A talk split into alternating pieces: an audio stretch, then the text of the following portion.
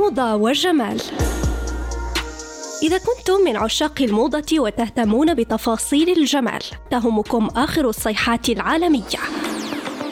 الملابس، الأكسسوارات، الحقائب، قصات الشعر، الوصفات الطبيعية وحتى أنواع العطور حسب الفصول. موضة وجمال عنوانكم المناسب يوميا مع أسماء الخياري على ريم راديو.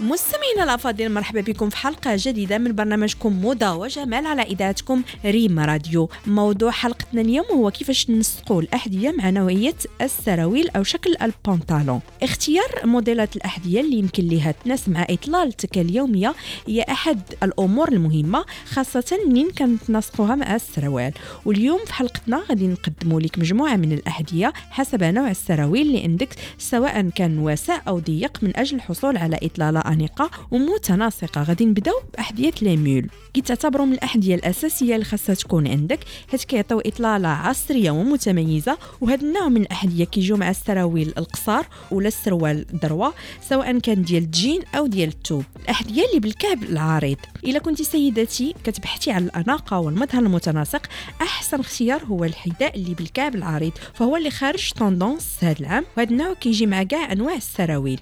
النوع الثالث هو الاحذيه اللي بالسيور الاحذيه اللي بالسيور كتجي classe و sport في نفس الوقت ويمكن لك تلبسيها سواء في الخدمة أو إلا كنتي خارجة في week-end وكتناسب مع السراويل الضيقة سواء كانت قصيرة أو طويلة وحتى مع السراويل الجلدية.